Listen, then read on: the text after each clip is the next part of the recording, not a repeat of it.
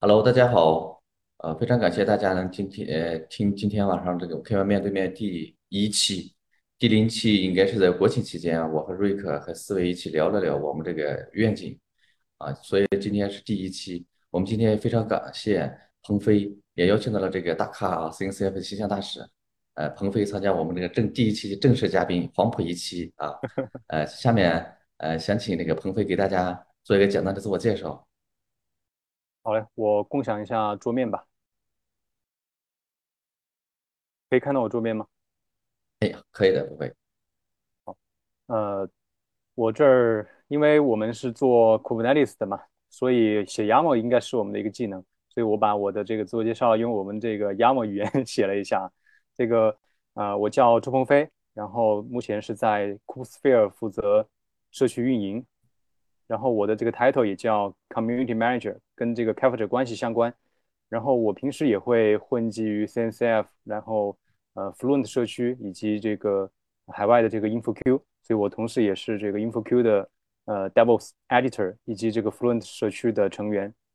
然后刚刚啊、要纠正一下，就是说我这个不叫形象大使啊，就就是这个 Ambassador，就是一个可以认为是一个呃 CNCF 技术还有文化的一个推广吧。像 Rick 也是 CDF Ambassador，呃，然后我们现在我现在所在公司叫青云科技，我的 GitHub 的这个呃名字是飞门周，这个也是我的英文名。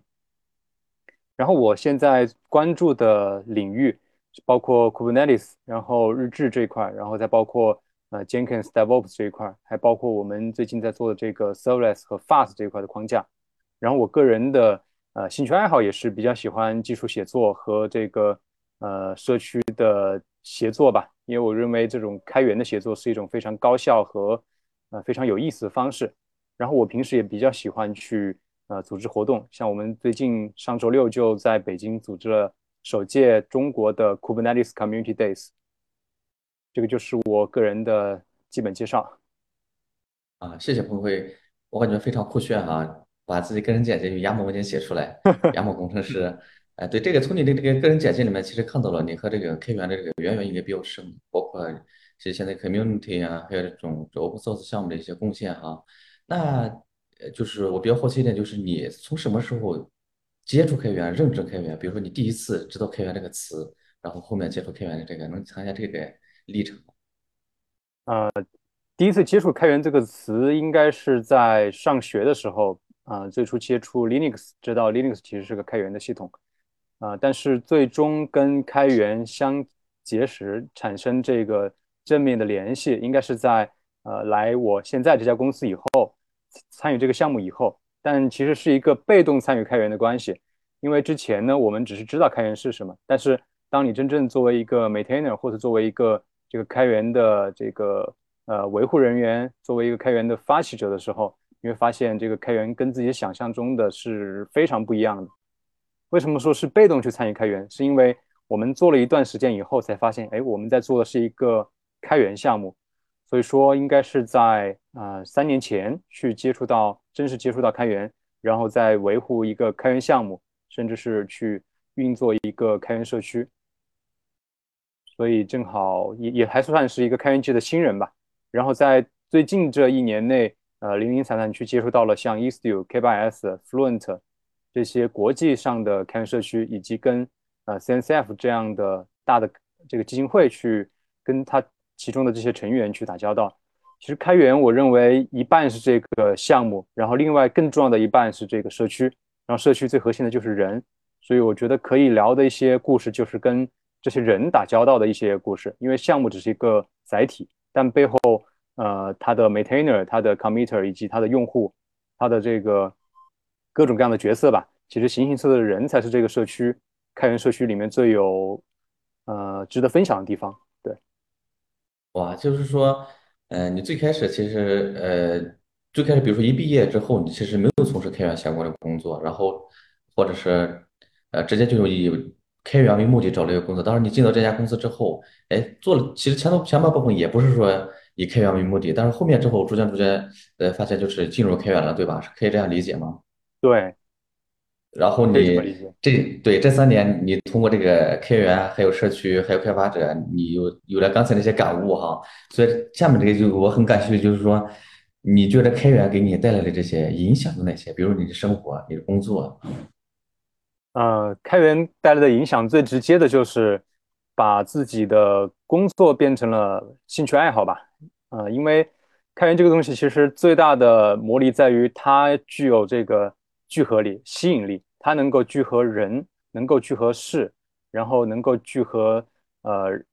并且是聚合这种有志同道合的这群人，对吧？所以我觉得它最大的魔力是让我对这个工作充满了更主动的意愿，能够。更更愿意去探索这件事情，然后更愿意把这个事情去推广给更多的人，不管是他的项目也好，他的技术也好，还是说这个开源本身的文化也好，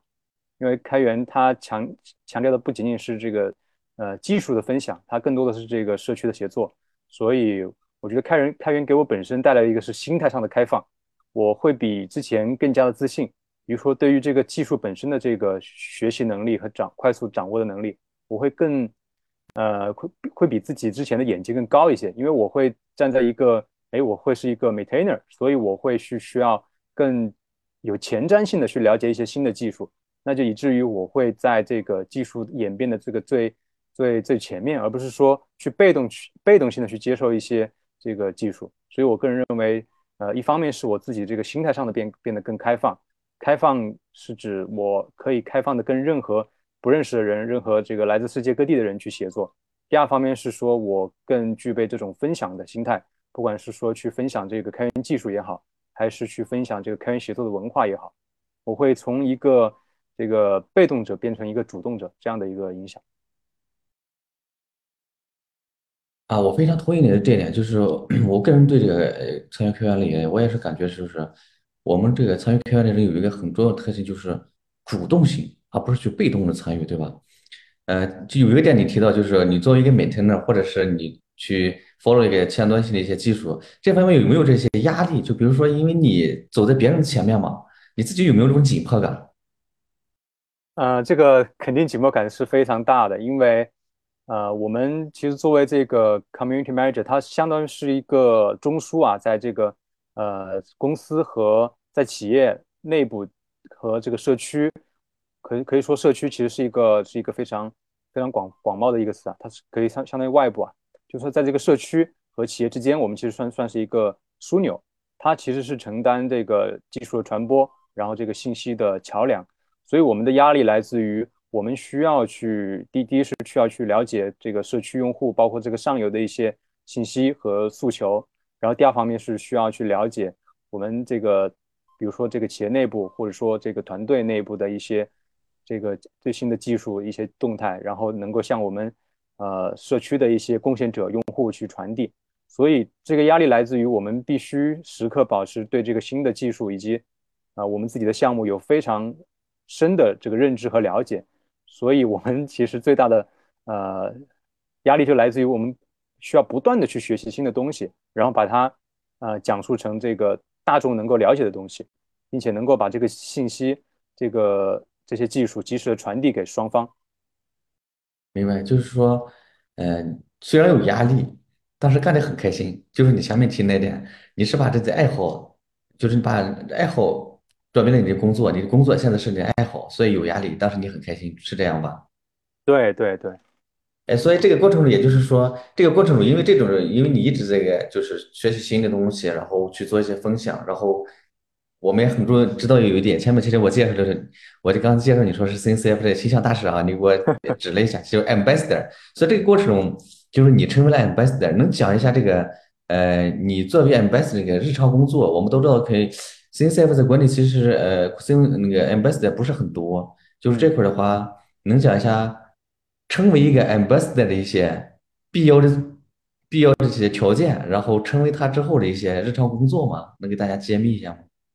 对，这个 ambassador 其实不算是一个非常神秘的角色，其实国内有十四个还是十五位吧，然后其实全球各地都有，然后国内是十五位，啊，它门槛其实也并不高啊，它其实更多的是一个一个一个传播者，对，其实理解为就是帮 CNCF 去布道它的开源项目也好，播到他的这个组织活动也好。那最日常的一些工作，比如说他有线上线下的活动，线上像 CNCF 之前还会一直去组织这个 CNCF Webinar，然后可能今年稍微会频次低一些。然后我之前也参与过两届的这个 Webinar 的组织，然后今年线下的活动，像这个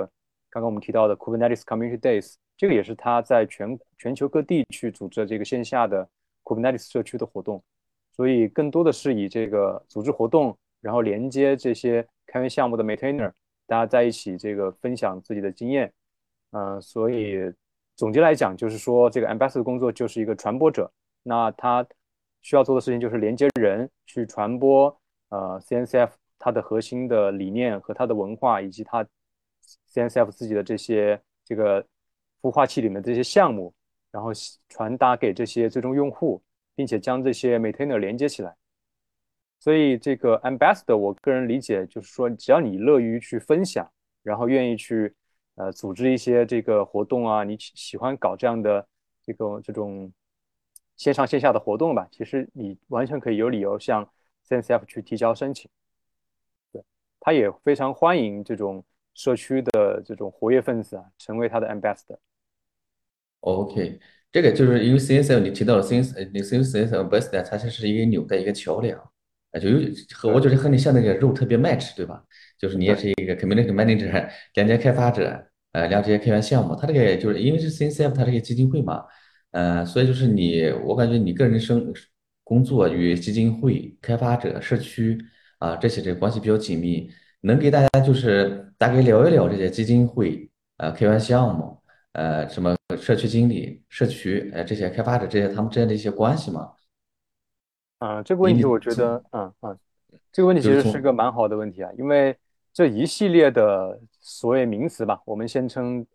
这些为为一些名词啊，那其实都是一些比较新兴的东西。像这几年这个开源也特别火，就其实就是这两年火起来的。不管是资本还是这个企业，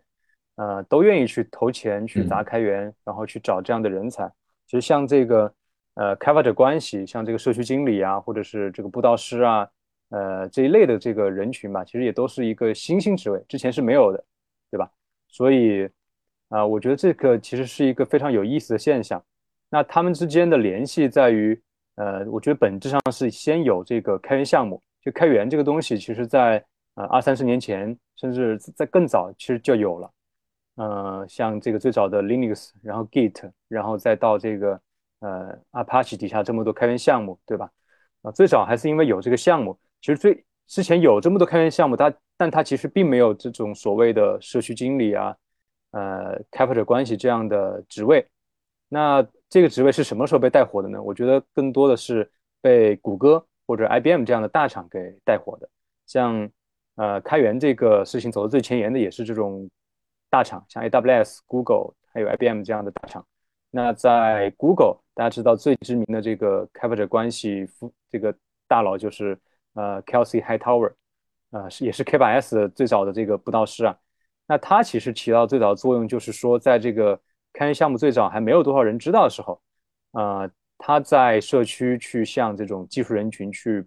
去宣传这个项目，去告诉他怎么用，怎么去 hack 这个项目。那他他最知名的一个作品就叫呃 Kubernetes the Hard Way，对吧？这个在 GitHub 上也是上万颗这个星星的这个呃教程，对他也是告诉开发者怎么去去深深入的去了解 Kubernetes。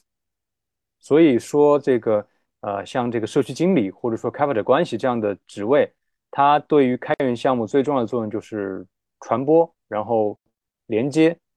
然后去让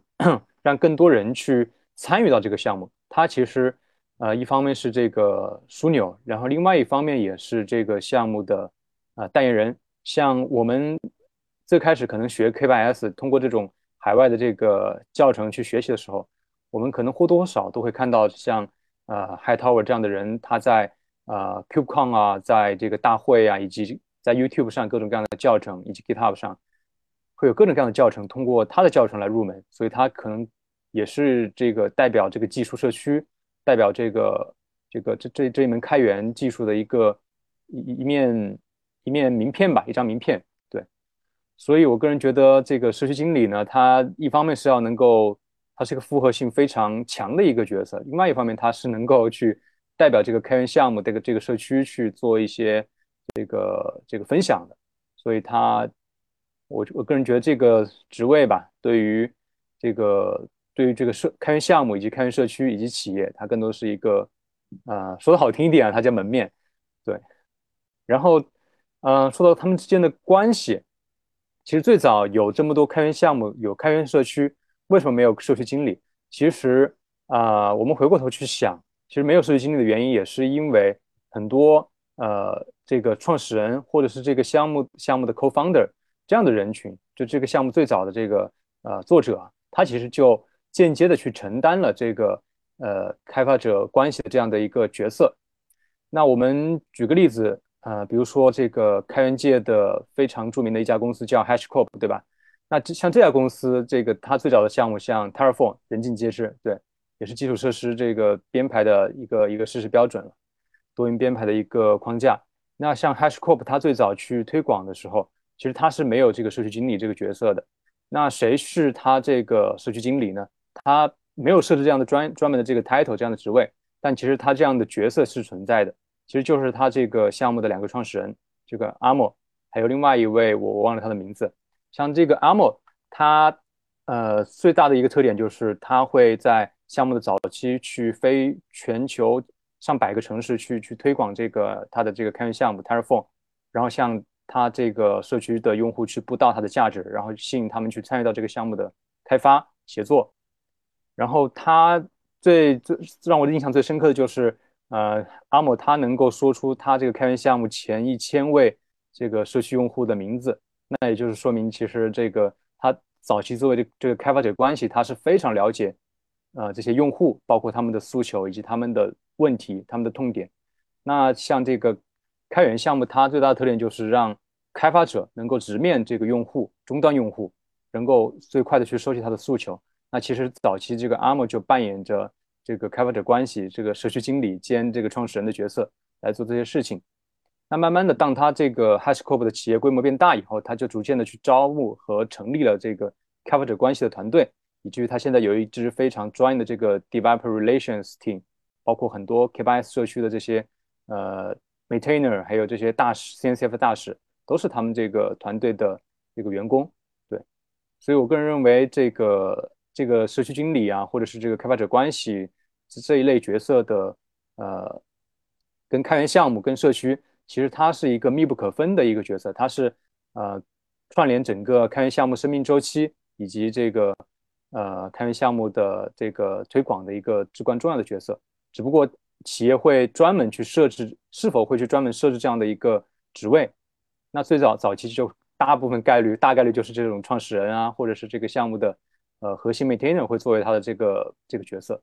像 CDF 那边，像这个呃 Oleg，也就是现在 CDF 的那个 TOC TOC 主席啊，他其实在之前也承担这个社区运营、社区治理的这样的一个角色嘛，其实也是算是半个社区经理了。啊，是，就是你，就是现在这种因为这个开源很火，就是你刚才提到这个社区经理这个任务，其实。在国内其实比较新，对吧？就是说，可能国外很多很多，而且国内现在其实这个职位就是说，有些公司有，有些公司可能没有，很新。但是它有一个非常重要的一个角色，就是它是一个，我感觉它是一个中心的一个枢纽，它既能连接开发者，打造开发的生态，往上又能去就是作为一个这个开源项目的一个门面或者这个代表。因为有如果有的项目进入到这个 CNCF 或者进入到 Linux 基金或者 Apache 下面的一些基金会的话，这个你这个开呃社区经理。你又又充当一个桥梁，你要去和沟基金会沟通，是吧？就是你要上沟，又有往上沟通，又要往下沟通，对吧？对对对，是的，对对。但是我们整个，呃，就是你前面其实提到了，我们整个开源其实核心，你你最开始就提到了开源的核心。我项目固然好，比如说 K 八这个项目很好，但是我开源的核心一定是人，对不对？对对。那我们是这个过程，如果说就是现在。我们也是提的开源很火，我们现在又需要更多这种开源人才。那你从你个人角度来讲一下，哪种方式是比较好的、正确的参与这些开源的这个模式？在开源参与开源的模式里，又有哪些仿模式？就是你你个人的这个经历，讲一下这个。这也是个非常好的问题啊，我我觉得非常愿意去分享这个话题。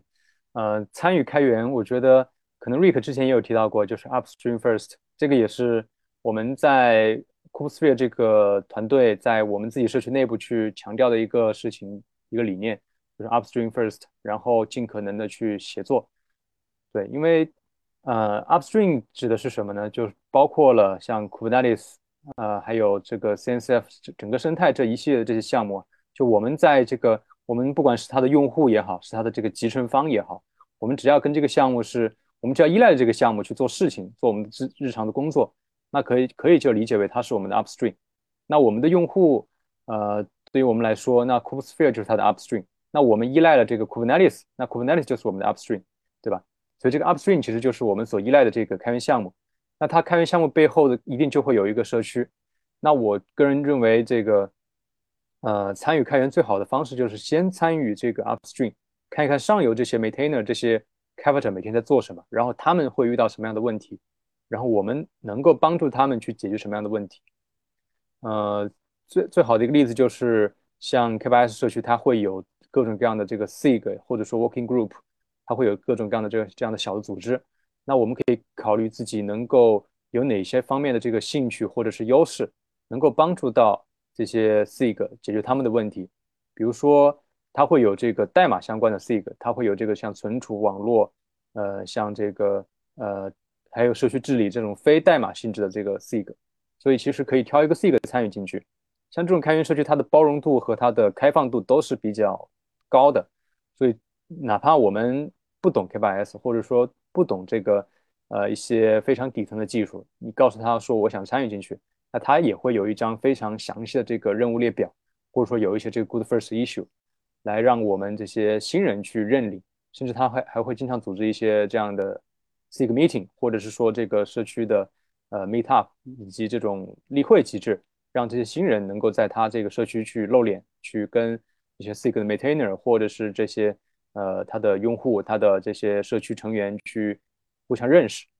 所以它的这个开放度呢，就决定其实只要你是想参与进去，是一定能够参与进去的。包括他也也会经常去分享怎么去参与他的社区，他还有还会有这种配套的这个 contributor guide 和这个 developer guide 去帮助我们去上手。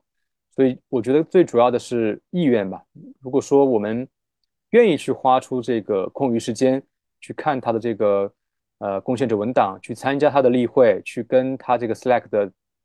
里面的这些开发者去沟通，那一定是能够参与进去的。那只要参与进去以后，我们就可以去找一些简单的、力所能及的一些小的工作去参与，比如说文档，比如说他的一些这个组织活动，甚至是他的一些这个 bug fix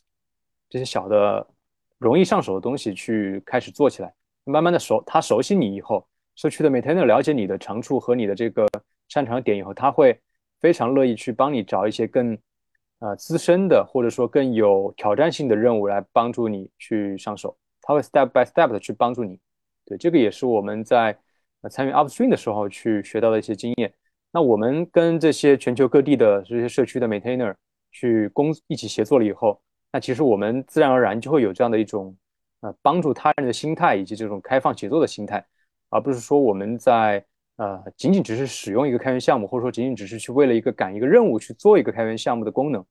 那我们回过头看自己的开源项目的时候，就会很自然而然的去包纳我们社区用户提的这些问题或者是需求，以及邀请他们来参与一些简单的任务，然后慢慢的帮助他们成为社区的 member。其实它就是一个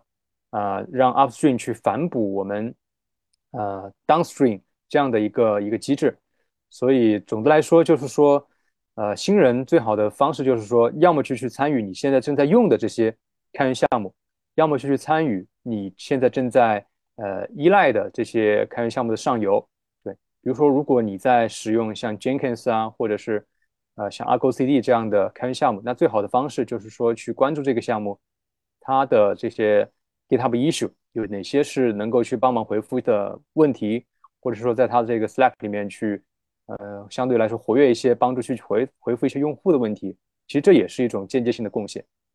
不一定说非得去给他提 pull request，去给他提这个代码的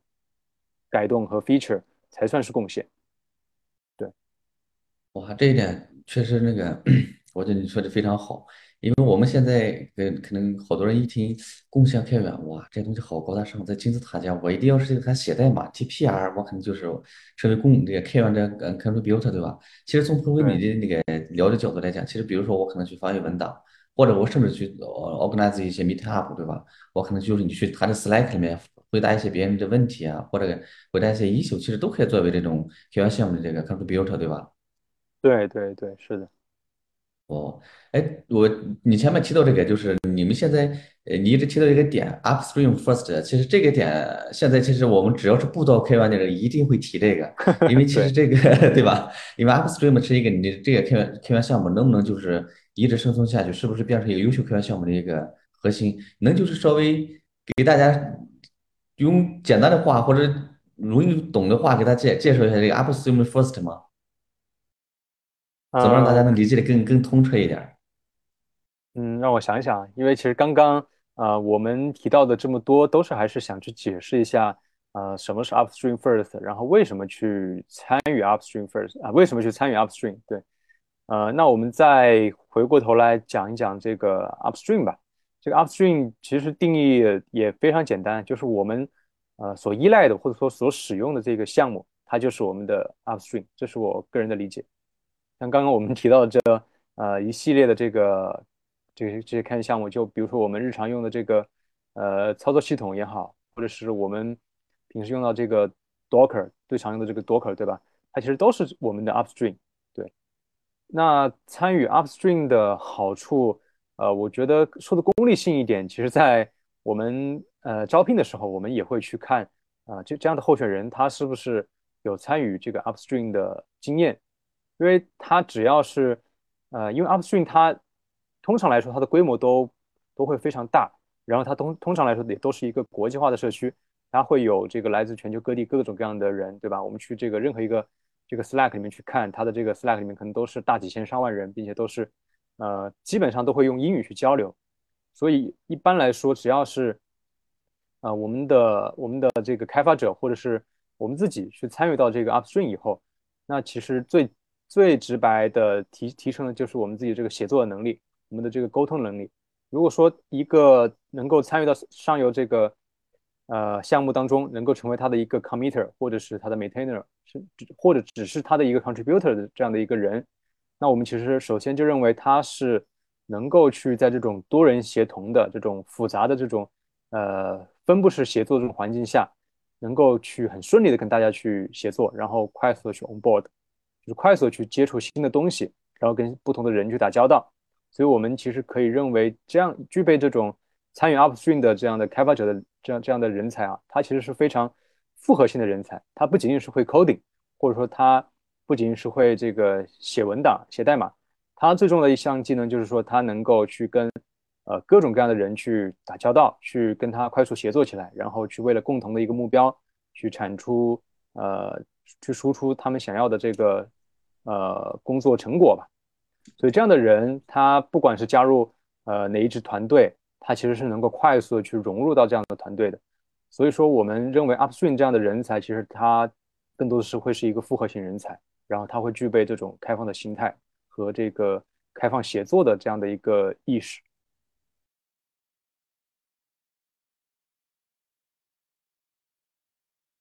哎，我这儿有两个例子哈，不好意思 打断一下，这个忍不住想插进来说一下。其实我有第一个例子是非常形象的例子，第二个是相对没那么形象，但是也也比较本质的一个例子。第一个例子是北方的人可能呃基本上呃都都有，就以河南为北以北对吧？基本上都有暖气对嗯吧？OK，如果如果你是北方的人，很容易理解这个暖气，假如是这是一个呃五层楼或者六层楼，这个这个暖气的水是从下面上上来。然后一直打到最顶楼，然后再下去的。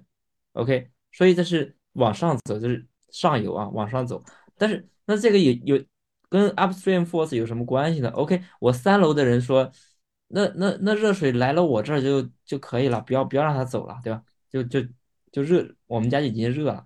但但是不行，如果这样的话，其实嗯，你你你你这个是就行不通的，就是没有，就是你没有办法输一个管子从楼顶直接往下走的，所有的暖气都是从一楼直接通上去，然后往下走，这样去循环。是比较形象的，因为上上面走走好了之后，你下面才去才能去热了，这是形象的例子。还有一个相对比较本质的例子是，嗯，呃，是是这样，就是我们的 upstream，刚才鹏飞也讲到，它是呃依赖，对吧？依赖的项目你用了它了，那么其实就相当于是一个呃地基一样的东西。OK，如果你还是还是说这个楼，如果你盖一个楼，OK，你依赖的东西，你你的地基。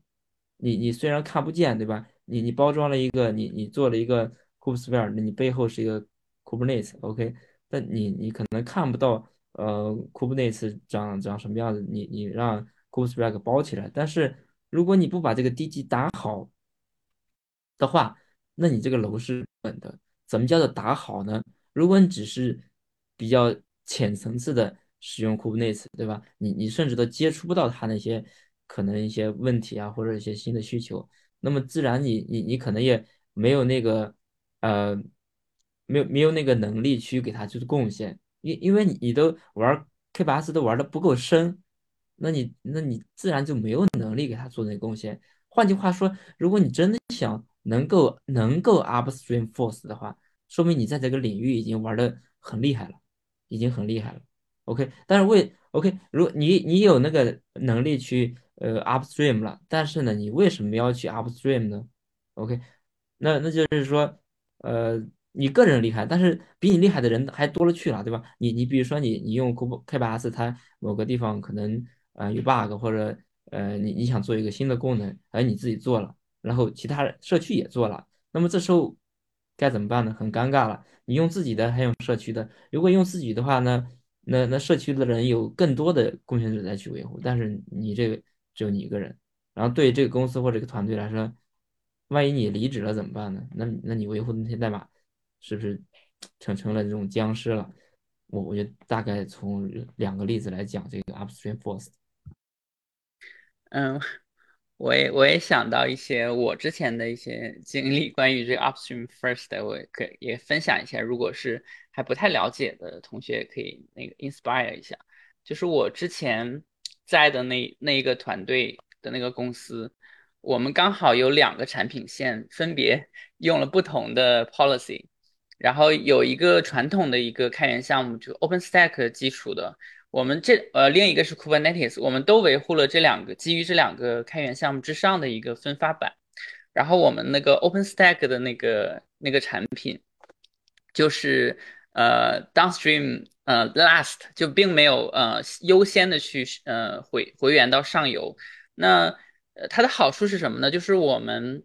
呃比如说我们一四年、一五年就很早的时候就就在做很多 OpenStack，呃放到我们那个特定领域的的一些定制。我们比较超前的定义了很多，比如说 Neutron 里边，我们最先的引入了 TrunkPort，然后等等，就是有很多呃。跟社区呃更先一步的一些一些定制，然后我们把它放到我们的 downstream 的 distribution 里边分发出去，呃，然后隔了一阵子，我我们的我们是，而且我们同一个产品下分两个 team，一个是 downstream team，一个是 upstream team，然后 upstream team 他们几乎就是偶尔 consultant 给我们 downstream，然后他一直就是贡献在社区里，然后就比较割裂，然后我们定期会把我们的一些成果。分享给他们，我们的需求分享给他们，然后他们挑里边的一部分，然后再 redesign，然后再尝试往那个开源的社区一个 cycle 里边往一个 cycle 里推。那这样的好处就是我们确实很快就能拿到了我们的呃我们自己的版本，可以很快迭代，然后有很多我们自己壁垒的功能。但是它的坏处也也是过了几年它就能够显现出来，就是我们隔了差不多三四年，然后我们的 upstream team 呢才把我们的那一个加。其实有很多功能，其中那一个我印象特别深，因为后来我亲自参与了他后来的一个呃 uplift 的一个一个工作。那比如说那个 trunkport 功能，我们把它呃在 upstream 里边提交了 proposal，然后定下来方案，最后合进去就隔了三四年。那 API 完全是不一样，那虽然底层的逻辑是一样，那最后我们不得不就是在我们之前每做了私有的实现，然后每一个版本我们要一直 lift 不说。过了很讽刺的是，过了很多年之后，我们的客户又要求我们去兼容，呃，社区我们贡献上的另一个版本，所以我们又要做一定的兼容性，我们要让我们的这个版本我们的这个一个新的版本里边，既要支持我们私有的那个版本，又要支持呃 Upstream 那个版本，就是这些工作一遍又一遍，是非常非常呃增伤的一件事情，非常非常不环保，也非常痛苦的一件事情。所以我我之前我们那个团队他们在做 Kubernetes 的时候呢，就用了 Upstream First。那 Upstream First 就是你你不需要再 maintain 自己的一个很复杂的一些一些 branch，然后再一直 rebase。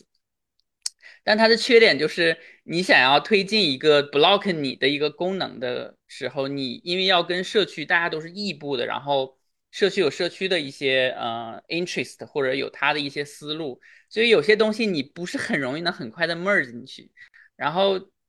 其实也也是会有一点点的问题，所以所以鹏飞哥，我特别想想要了解，就是咱们呃 Kubesphere 是怎么样去保持这个平衡，然后。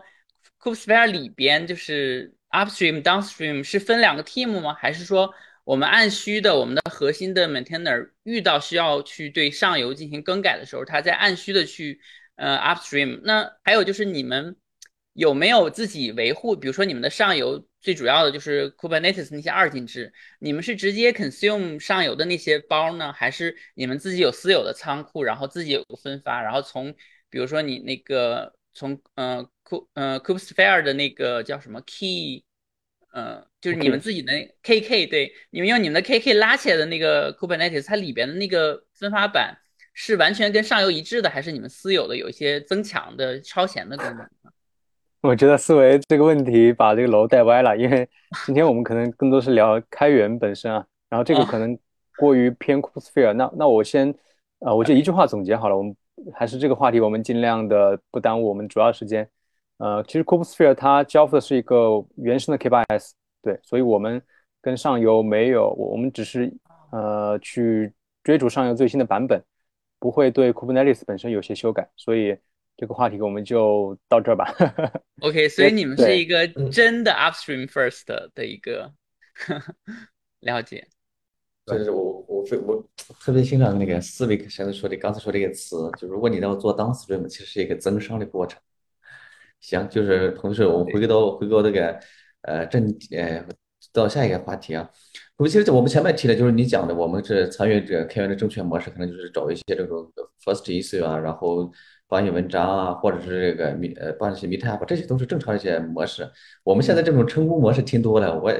你个人有没有一些经历？比如说一些仿模式，就你觉得这个其实是参与开源的一些，它这些 bad smell，就是 它这个模式可能不太正不太正确，有没有这种？有没有一些经历？嗯，怎么理解这个模式不太正确这个说法？就是我我我个人的理解，就是因为是你其最开始提到了，就是我们的 open source 其实是一个它是主动性、主观性很强的一个，但是现在就是我们遇到很多人，包括那个可能说社区也好，很多人就是还是习惯那种被动的方式，就比如说我们要组织活动的时候。需要你去给他 assign 任务，他就是他只是说你艾特我他，比如说艾特呃艾特鹏飞，他说鹏飞哥，呃如果有有事儿你就交给我，他自己没有什么想法。其实我个人理解就是我们 open source 其实你有想法你就去干，是不是？这种遇遇到的多吗？就是呃就是呃这种被动的方式，就是你发现就你一个人在主动，其他人都是被动。你是不是你有没有觉得这种是一种是一种仿模式呢？这种对。其实这种反模式并不是一个好的现象，但它却恰恰出现在很多这种开源项目它的内部员工身上，反倒是这个社区的呃这些贡献者他没有这样的问题。就是就是这个反模式怎么理解呢？就是说，呃，由由于我们现在有一些这个像很多厂商啊啊，这个他在维护这个开源项目，对吧？他雇全职雇这些员工去维护，但他恰恰是这些员工。他会去忽略这种开源社区的这种 code of conduct，对吧？他会去，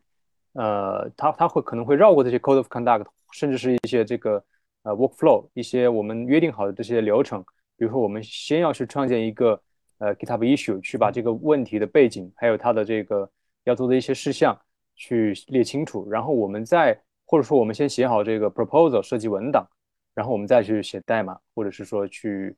去去做这个任务。但啊，恰恰相反，就是我们看到一些不太好的现象是，啊，其实我们这些全职员工在参与开源，其实他也是这个开源的一部分，他也是 contributor，对吧？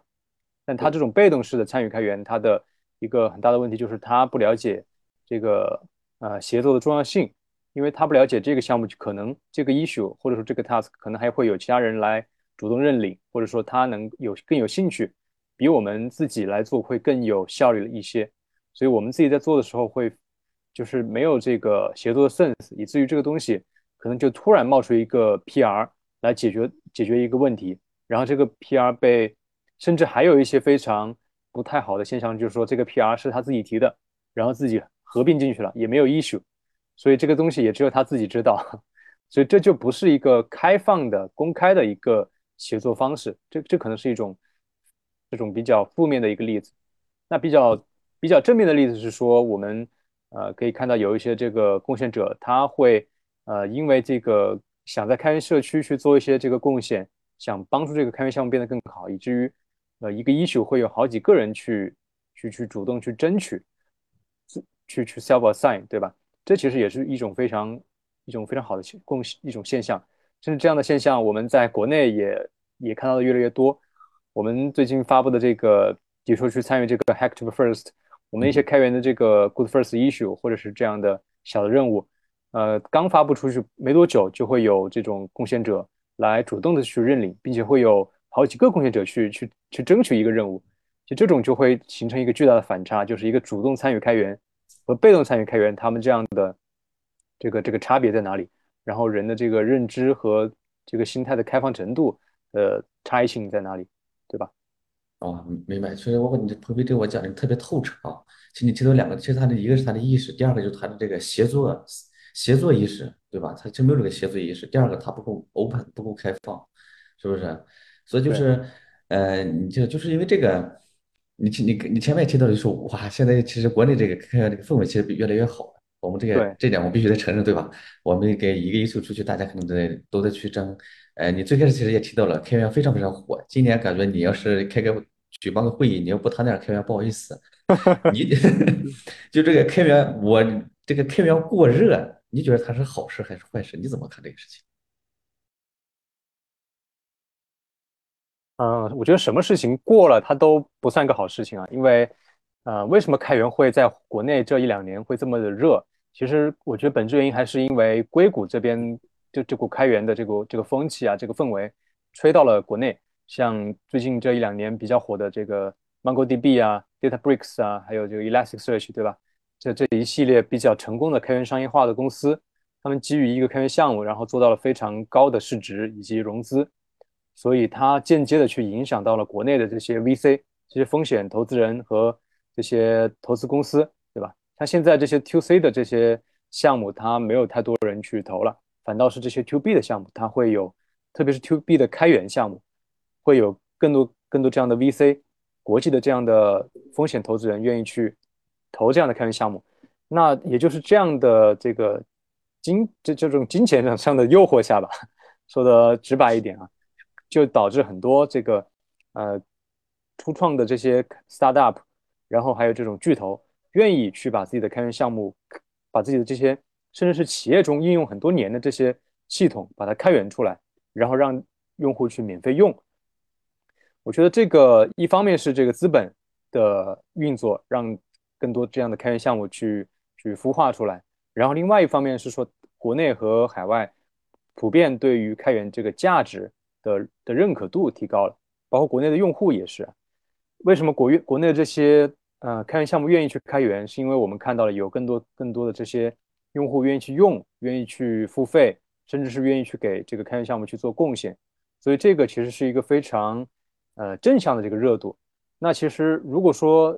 过热会造成什么样的现象？就会让这个一些开源厂商趋之若鹜，就是为了开源去做开源。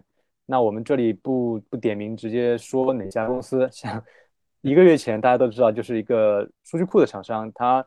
呃去有因为一些不太好的这个呃一些做法吧，影响到了他这个 Upstream 的项目，以至于引起这个群愤。对，所以像这种属于过度的去炒作开源，然后为了开源去开源，去去吸引到更多这个 VC 的投资，去把开源这件事情变得非常的 marketing。变得非常的市场化、功利化，就会让这个事情本身变得不是那么的纯粹。那其实国内早期像呃吴胜、像李建胜这样的呃大咖，其实在国内做了很好的布道工作。但其实借用之前呃建胜老师他说的一个非常典型的现象，就是说现在其实真实的开源世界依依旧非常的冷清。其实在于，其实对于我们这些 maintainer，对于对于我们这些开开源厂商来说，我们其实看到非常活跃的核心的这些贡献者还是比较少。真正关注到这个项目本身的健康程度，以及它的这个呃项目的这个是否真的 strong，是否真的解决了很多人的问题，其实其实很多这个国内的社区用户或者说这些贡献者，他关注的程度还是不够。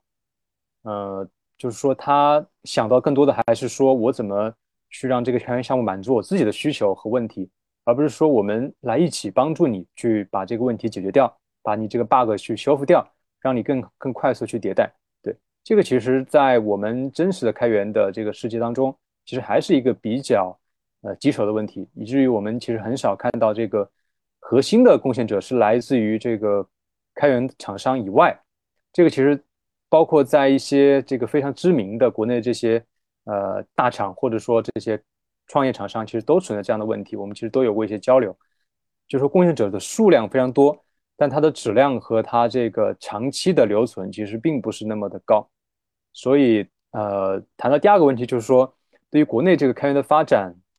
我个人的见解啊，我个人的见解就是说，我们必须得承认，这个中国和欧美这样的这种开源早期的这些这些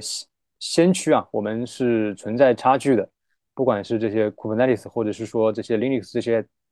大牌的社区，还是说一些比较小小一些的这些开源项目，其实我们不得不承认，就是。中美之间存在这样的差异。之前吴胜有一个视频非常的火，他其实也在谈这个中美之间开发者这个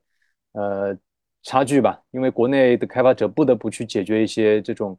呃业务上的问题，不得不去九九六，呃没有时间去参与到我们之前谈到这个 upstream，对吧？那我们呃我们提倡的就是说。呃，大家还是尽可能找到自己感兴趣的地方，感兴趣的这个项目也好，说或者说我们自己日常在用的项目也好。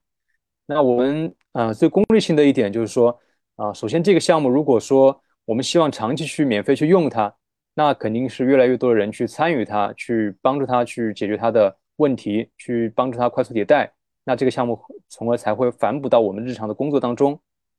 然后第二个层面就是说。呃，这个项目我们只有自己去深入的去了解它背后的原理、它的这个机制和它的代码，甚至是成为它其中的一一个一个 member，那才有可能帮助到我们未来这个职业生涯当中的发展。就比如说现在有很多这个企业，他会就会去愿意去招这样精通这种开源项目本身的这些呃 member 或者是 maintainer。像我之前了解到，其实像 API Seven，他们很多这个员工就是从他这个社区的这些 maintainer 或者是 committer 当中去去招聘的，所以这个其实潜在的给这些参与者也带来了这种呃职业上的这种贴金吧。我们说的不好听一点，就是他能够去快速的找到这种自己参与开源项目能够给自己职职业上带来的这个竞争力。对，哇，我我跟你跟你聊听听这些真非常有意思哈。但是我们时间有点不允许，我最后我我问一个问题。何飞，就是你这个对于这个开源这个参与啊，确实就是认知很到位。最后你给就是给大家一些那个福利吧，就是你作为一个这个呃开源的这个就是有深厚这种丰富经验的，如果是你给这些一些小白或者是想参与开源的人，有没有什么建议？你给大家发点福利吧。嗯，行，我觉得这个完全算算不上福利啊，可能就是自己的一些呃遐想，可能并不是受用于每一个人。呃，就是说，呃，怎么去新人怎么去参与开源？我觉得这些活动吧，社区活动会是一个很好的这个方式。那社区活动其实讲的就是这种开源贡献者的活动啊，面向于这种呃 newbie 的活动，像这个 Hacktube First，我相信很多呃国内和海外社区也都在做这个 Hacktube First，这是个是由 DigitalOcean 发起的一个呃面向于这个所有新手贡献者，这个新手。呃初次接触 GitHub 啊，接触 Git 这些人群去去发起的一个活动，那它的这个宗旨就是，你只用在十月份内去提交超过四个 PR，那就可以获得这个 DigitalOcean 赠送的一件这个 T 恤。对，这个其实也算是一个小福利啊。那其实它也会有一些这样的 guide 这样的指南去帮助你去快速上手。国内呢，我了解到的目前像呃 m i l v e s 然后 Coopsphere，然后 Nebula 最近也正在准备去参与这去做这样的活动。那其实，在做这样的活动的社区，像国内和海外还有很多。如果说你在现在十月份就想去参与这样的社区贡献的话，那其实可以从这样你身边在使用的这些开源项目啊，或者说你熟悉的这些呃社区的 maintainer 去跟他联系，或者说去关注他的这个 GitHub 上的一些这个 Hacktober First 活动，或者说他其他这种类似类似的活动。去参与、去认领他这样的任务，对，还是我们之前说的那句话，从简单任务开始，不要一上来就去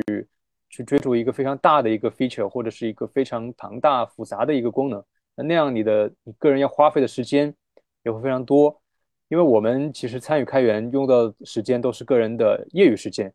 除了除非你是一个这个开源项目的这个全职的工作者，不然大家参与开源都是用于。用用自己的周末或者是平时，呃，工作之外的时间去参与，所以我个人建议说，你先从几个简单的任务去开始参与一些这种类似于 Hacktober First 的活动这样的这样机会。